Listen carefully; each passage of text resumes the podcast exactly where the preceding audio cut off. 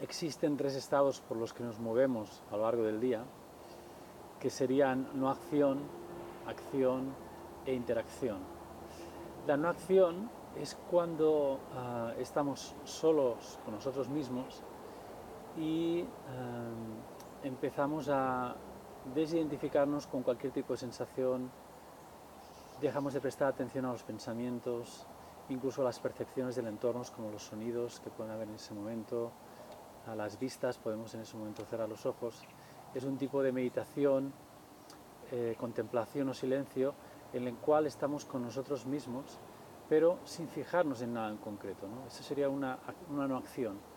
Y la no acción nos lleva a conocer de primera mano esa dimensión que siempre está presente y consciente dentro de nosotros, que es la base sobre la que se sustenta cualquier tipo de experiencia que después podamos tener a lo largo del día. ¿no?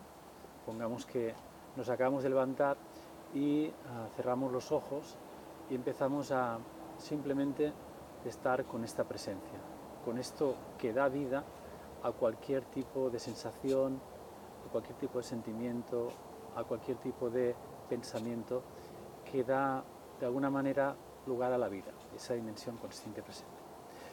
Eso sería la no acción.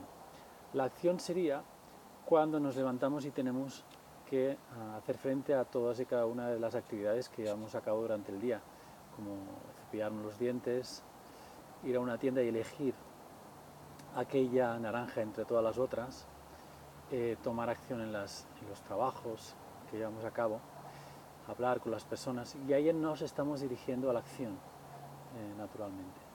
Esa no acción de, fondo sigue estando, eh, sigue estando esa, esa presencia consciente, esa dimensión despierta que, da, que, es la que hace posible toda experiencia. Pero de alguna manera nos ponemos en, marcha la acción, nos eh, fijamos en cualquier sensación corporal, tal vez una tensión en el cuello, un leve dolor o una sensación de bienestar, en los sentidos que nos abren el mundo que tenemos eh, delante, los pensamientos que nos permiten crear o crear la agenda o, desarrollarnos en, cualquier tipo de, conversación, de relación con cualquier persona o cualquier trabajo.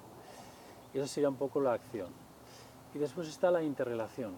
La interrelación es la, es la, la relación que tenemos con, los demás objetos, personas, eh, las cuales nos, ah, no solo nos complementan, sino que nos enriquecen a todos los sentidos. Porque la acción es, ah, la vida, perdón, es acción, ah, relación e influencia a todos los niveles. Y compartir no solo es una de las más bellas maneras de relacionarnos con todo lo que nos rodea, sino de ver ah, cómo nos, los demás nos, nos complementan y nos inspiran sin la cual la, vida no tiene absolutamente ningún sentido, en el sentido de la vida relación.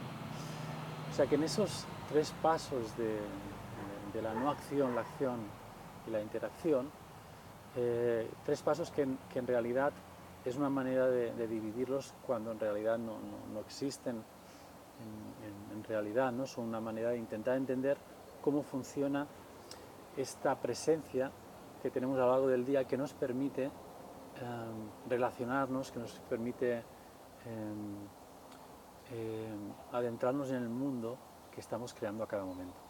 La no acción me permite saber lo que realmente soy, porque no es un estado pasajero, no es un estar, sino que es un ser.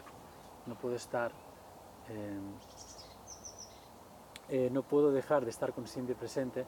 La acción me permite dirigir la atención, focalizar sobre ciertas eh, ciertas partes de la vida, que es lo que me está creando mi propio mundo, por eso si me fijo en ciertos tipos de pensamientos de, dolor o de recuerdos pasados o de traumas, cuando dirijo la atención estoy creando esa realidad, ¿no?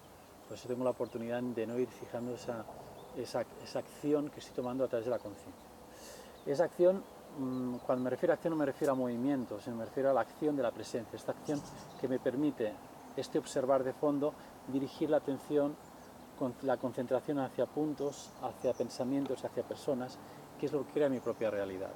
Y el siguiente paso, la interrelación, no solo me permite conocerme a un nivel, a, un nivel más superficial con las demás personas, sino también a un nivel profundo, porque me estoy dando cuenta que esta presencia de fondo eh, eh, se está manifestando como todo y en cada tipo de relación. Por eso es una, eh, es una misma acción que es llevada a cabo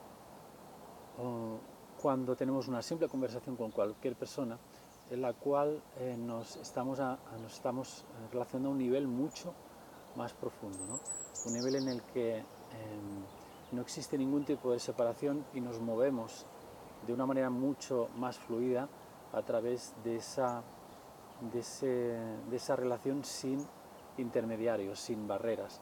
Una relación donde esta presencia se mueve eh, como pez en el agua, en la cual no hay ningún tipo de, separación o fragmentación de la realidad que pueda hacer la mente.